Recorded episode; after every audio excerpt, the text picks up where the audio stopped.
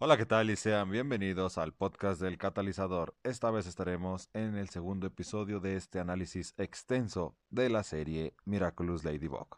Sean bienvenidos. Muy bien, vamos a empezar con este segundo episodio. Y bueno, como ya les había comentado anteriormente, vamos a tratar de tener todos estos análisis de manera cronológica, ¿sí? Tuvieron mucho tiempo para investigar qué significaba cronológicamente o cronológico y todo lo demás. Pero bueno, trataré de ya no decir esta palabra. Así que bueno, continuemos. El segundo episodio que vamos a analizar en este podcast será clima tempestuoso. Y ustedes dirán, ¿cómo es posible que el clima tempestuoso? A lo mejor unos dirán, bueno, es que sí es el primero. O otros dirán, no, es que no es el que sigue. Cronológicamente sigue, no sé, este, Cat Blanc, que no sigue eso, ¿verdad? Pero bueno. Y tranquilos, para los que quieran que analicemos Cat Blanc, se va a hacer en algún punto de este podcast, pero no será pronto. Estamos hablando de que Cat Blanc es casi uno de los últimos episodios y son tenemos que pasar alrededor de 70 podcasts para poder llegar a ese episodio. Pero bueno, como ya se los dije, clima tempestuoso es el análisis que vamos a hacer hoy en este podcast. Así que empecemos. Temporada de el capítulo número 1. Fecha de emisión 15 de febrero del 2016 en Estados Unidos, 16 de mayo del 2016 en Latinoamérica. Para los que no sepan, yo soy de Latinoamérica, así que bueno, no más, ¿verdad? Tal vez se dieron cuenta porque no hablo inglés, pero está bien. Capítulo por emisión. Se supone que este es el primer capítulo que se emitió eh, en toda la historia de Miraculous es el primero. De hecho, si ustedes entran a las plataformas como Disney Plus o Netflix, lo catalogan como el primero en la lista de la temporada número uno. Así que bueno, continuamos con esto. Escrito por Fred Lenoir. Lenoir. Así, este, pónganle así su, su acento francés. Fred Lenoir. Y dirigido por Thomas Astro, que hace poco fue su cumpleaños, así que felicitaciones. Yo sé que esto no lo escucha y si lo llegara a escuchar no lo va a entender, así que continuemos. Sinopsis. Aurora compite en una votación para ser presentadora de un canal para niños, en donde pierde y se vuelve problemática. Esto es este muy este eh, ¿cómo se podría decir? Muy general, ¿eh? No esperen una sinopsis profesional, es una sinopsis eh, normalita, ¿no? ah, bueno, Aurora, por cierto, dato innecesariamente curioso y que ustedes no sabían y nunca preguntaron y tal vez no quisieran preguntar. Aurora, para mí, es el tercer personaje más bonito de toda la serie. Al menos de lo que va hasta ahorita hasta la tercera temporada y el especial de Nueva York. Por primero, ya saben quién es, Bonix. Y yo, Alex, es, la misma. Este, no sé si les dio a entender mi foto de el podcast. Pero sí, es Bonix en el primer lugar. El segundo lugar está Chloe o Queen Bee. Y en el tercer lugar está Aurora o Clima Tempestuoso. Cualquiera de los dos. Ahí está mi top 3. Esto es exclusivamente de aquí. Ya había dado mi top, pero nada más los primeros dos. No me daba por quién escoger en el tercer lugar. Y bueno, después de un análisis muy profundo, se quedó Aurora en el tercer lugar. Continuemos. Los personajes destacables de este episodio o los personajes a tomar en cuenta para el futuro. Aurora Boreal, que es, bueno, nuestra, clima tempestuoso, y a Manon. Ahorita van a ver por qué estoy escogiendo a esta niña.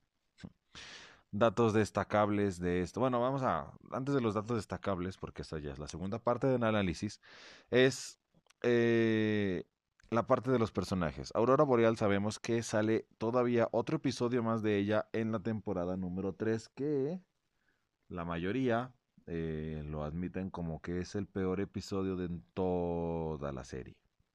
Porque solamente es una recopilación de varias memorias. Entonces, tiene sentido, ¿no?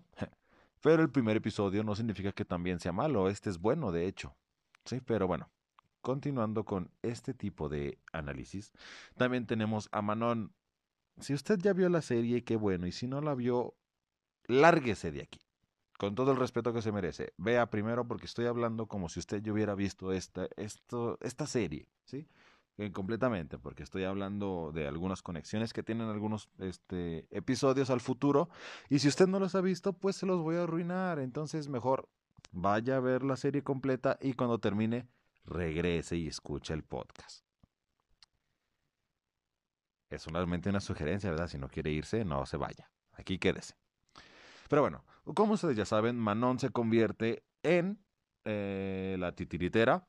Eh, uno y dos. Eh, personalmente me gustan los dos capítulos. El dos, sobre todo, me gusta más y se me hace más tétrico porque son estatuas de cera y bueno, ahí este da miedo porque no hablan, pero ah, hijo, mm, este, ahí está medio turbio eso, ¿no? Pero es bueno.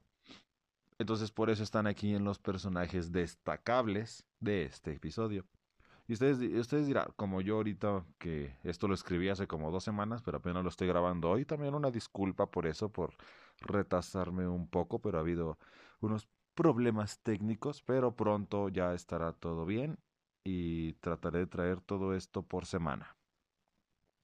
Aún no tengo el día fijo, pero ustedes tengan confiados de que van a venir más análisis más seguido. Siguiente. Eh, bueno, en total, bueno, Manon está eh, con Marinette, Marinette la está cuidando, este, llega Alia, se van al parque, usted ya sabe de lo que hablo, ¿no? No tengo que describirle más el episodio.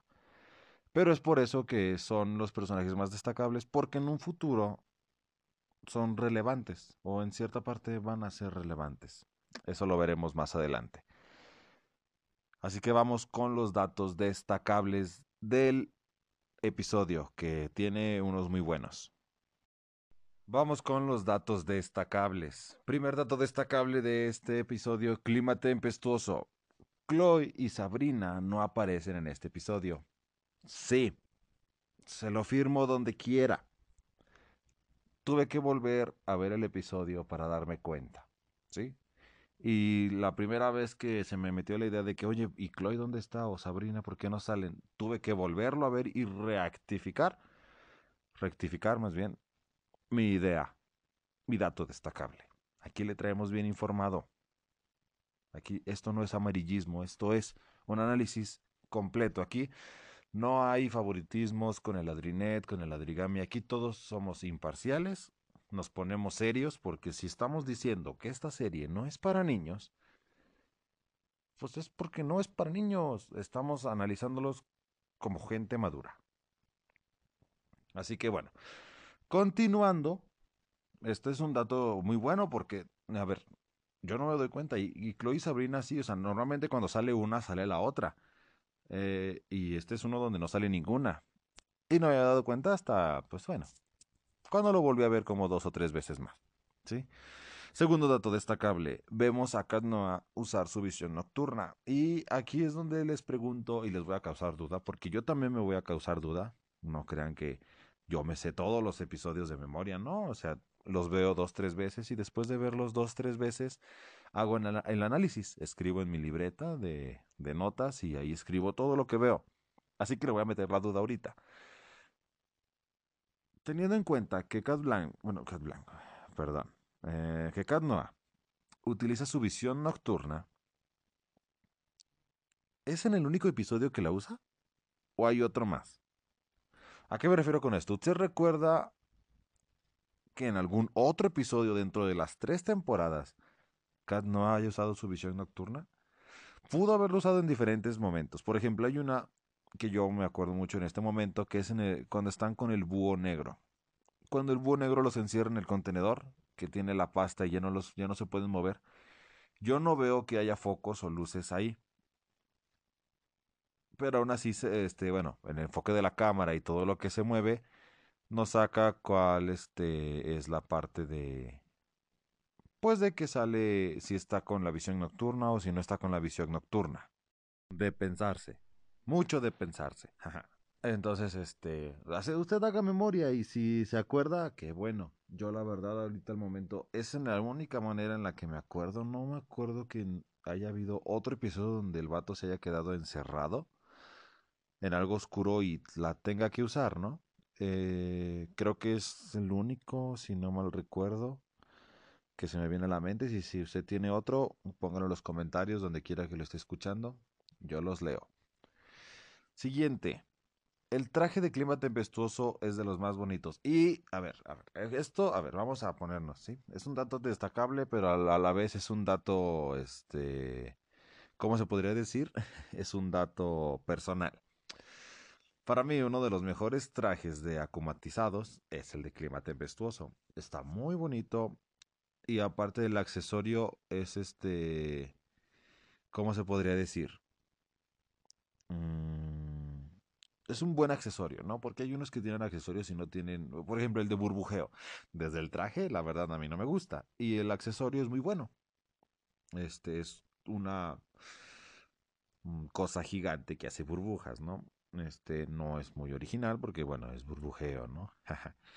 Pero es muy bueno. Aquí, aquí es lo que pasa con clima tempestuoso. Su traje es muy bonito, le queda al personaje, ¿sí? Y el paraguas es un gran acierto. O sea, pudieron haberle puesto cualquier otra cosa o pudieron no haberle puesto nada y seguiría siendo hermoso el traje. Es lo personal para mí.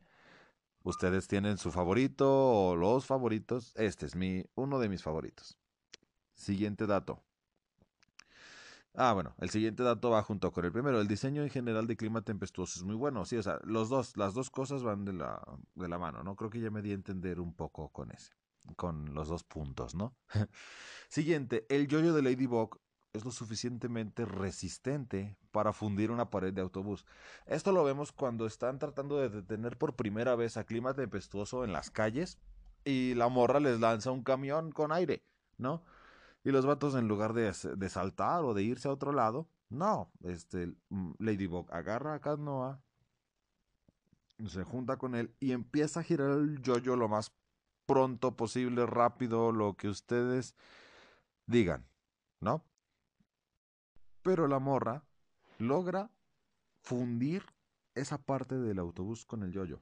Sí, o sea, hemos visto que lo ha hecho también con otras cosas, como por ejemplo en Anansi, cuando destruye el monumento ese del centro de París. Bueno, no es el centro, pero es un monumento. Con el mismo yoyo que nada más lo jala cada vez más fuerte y se derrumba. En cierta parte, ¿no? Pero sí le empieza como que a rasguñar, porque la, la que lo llega a tirar al final de cuentas es Anansi, golpeándolo. O cuando están en la Torre Eiffel. Cuando... creo que es Gigantitán que, este, ¿cómo se dice? Jala demasiado el yoyo, bueno, enrueda muy fuerte el yoyo en la Torre Eiffel y lo jala demasiado que se empieza a... Mm, ¿Cómo se llama? Tiene un nombre específico, como a cortar, por así decirlo. Yo pensaba al principio que era un error de animación. Dije, ah, mira, se equivocaron. Pero no, literalmente es la fuerza tanto de Ladybug como del yoyo, de la resistencia del yoyo, ¿no? Entonces, bien ahí. Siguiente. Y esto va incluido con los dudables, así que mejor lo voy a pasar directamente con los dudables. Los dudables del episodio. Bueno, como ya les había dicho, este tenía un dato destacable, pero al final lo pasé a un dato dudable porque, ah, bueno, eh, son el mismo a final de cuentas. Los dudables, para los que son nuevos y no saben qué es, bueno, los dudables son como cosas que a veces no encajan con la historia o que son así de, ah, caray, ¿por qué pasó esto, no? Eh, esos son los datos eh, o momentos dudables dentro del episodio. Y es, dice, la bota de nuestros héroes tienen una especie de adirimiento, adiramiento, aditamiento, por así decirlo, a lo que sea.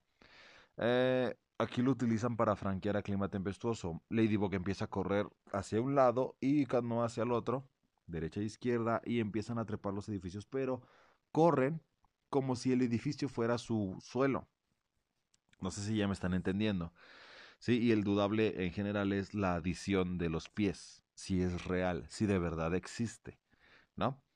Como si fuera las manos y los pies del hombre araña. No sé si me doy a entender, como si fueran, este, pues sí, a final de cuentas son insectos, que normalmente nada más Ladybug es insecto y Ladybug es la que pues lo podría hacer. Cat es un gato.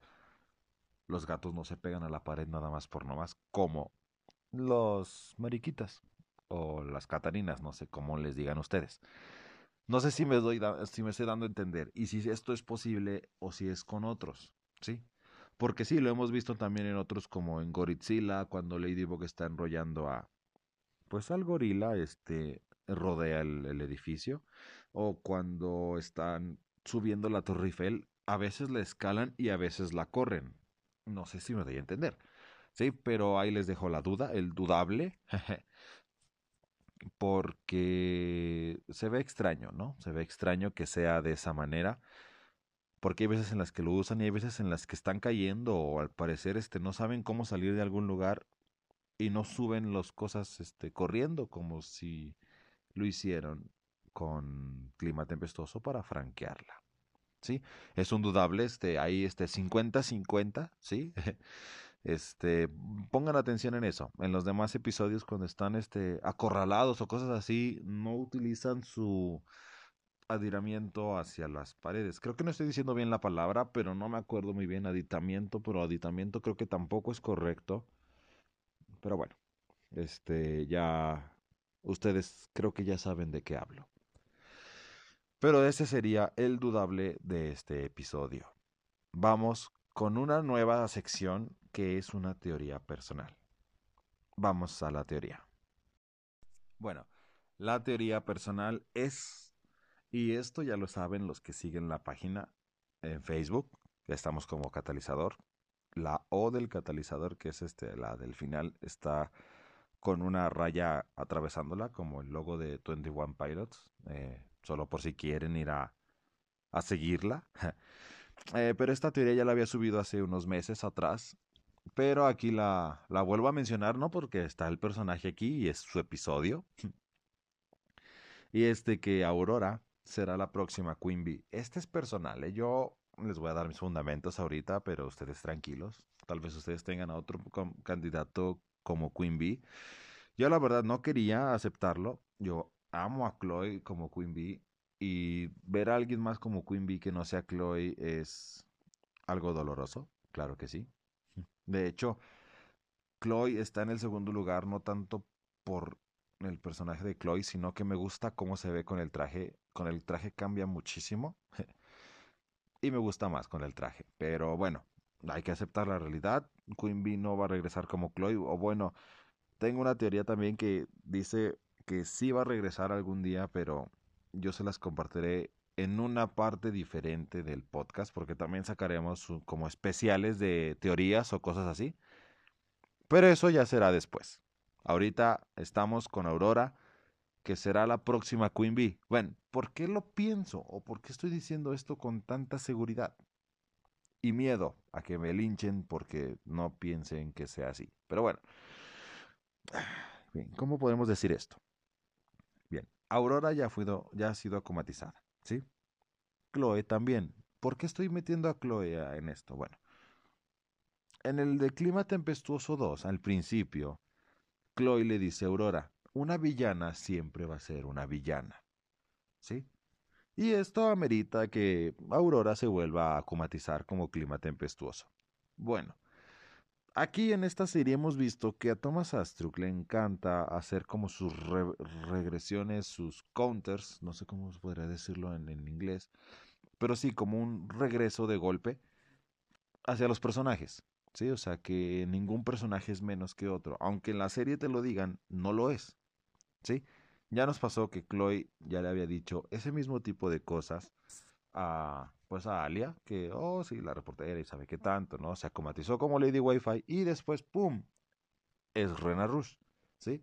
Lo mismo pasa con Nino, con, no sé, Kagami, si es que pasó alguna vez, ¿sí? Este, Max, Kim, Kim es un gran ejemplo, o sea, de que lo hizo trizas, le rompió el corazón en el día de los enamorados del 14 de febrero y al final se convirtió en el rey mono.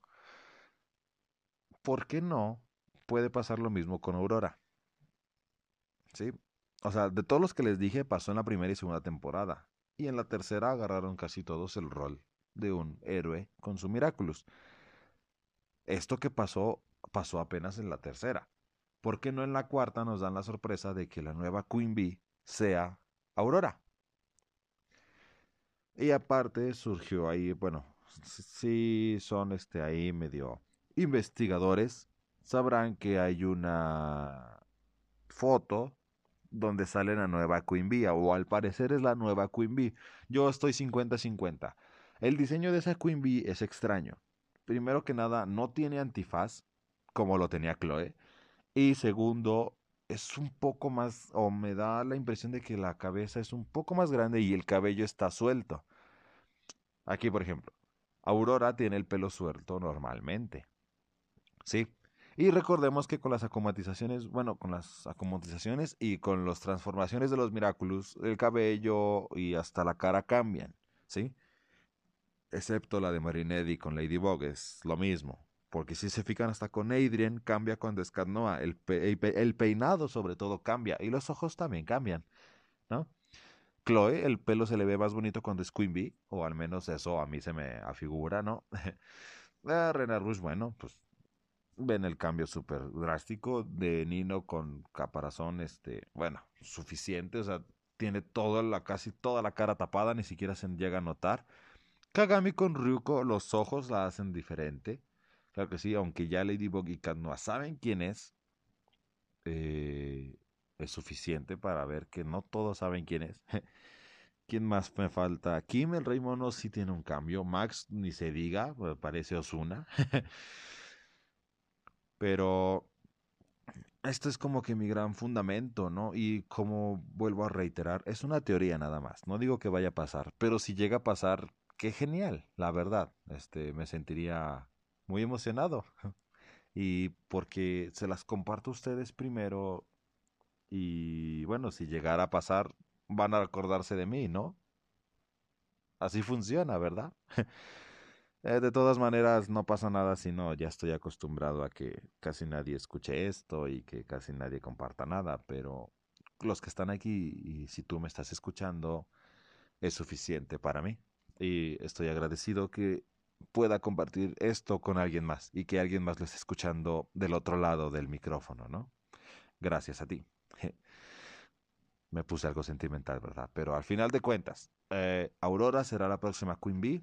Te lo firmo donde quieras. Lo voy a seguir este, afirmando en los episodios donde ella salga.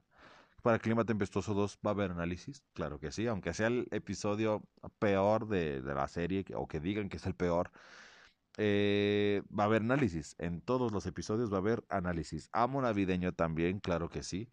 Del especial de Navidad no lo sé. Eso sí tengo las dudas. Lo seguiré pensando. Tengo todavía un tiempo para pensarlo, pero. Este. Hay tiempo para pensarlo.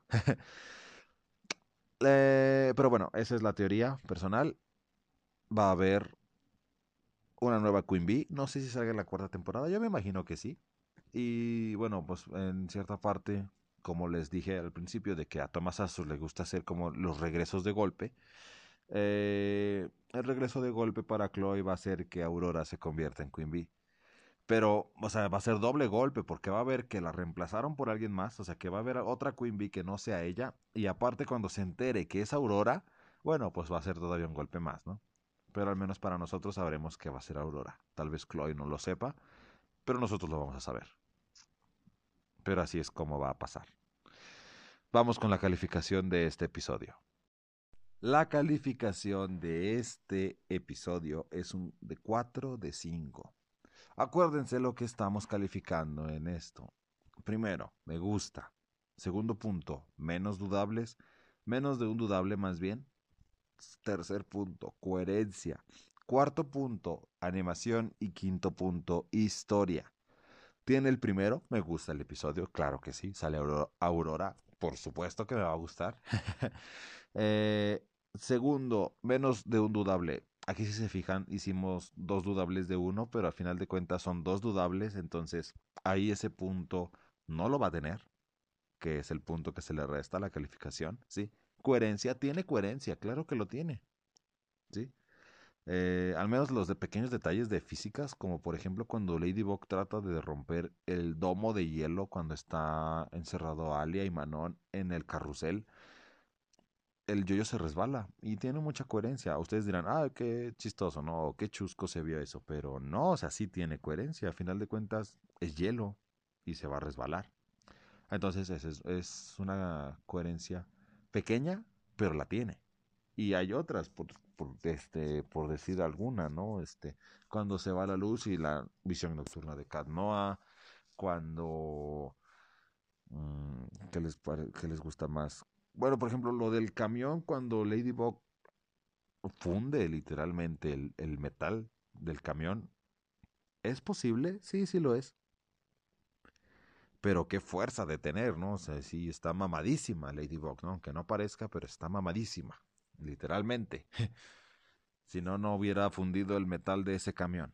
La animación es buena, claro que sí, o sea, se tomaron hasta la molestia de hacer que el viento se animara para cuando clima tempestuoso utilizaba el paraguas, el viento. No hablo de cuando hace los tornados o el hielo, sino cuando avienta las cosas se ve el aire. Y está bien, se agradece, la verdad. Y la historia, la historia es buena. Por supuesto que sí, desde el principio de cómo cae Aurora para ser acomatizada, hasta el final cuando es salvada por Ladybug y Cat Sí, la toalla, cómo la utiliza como paracaídas.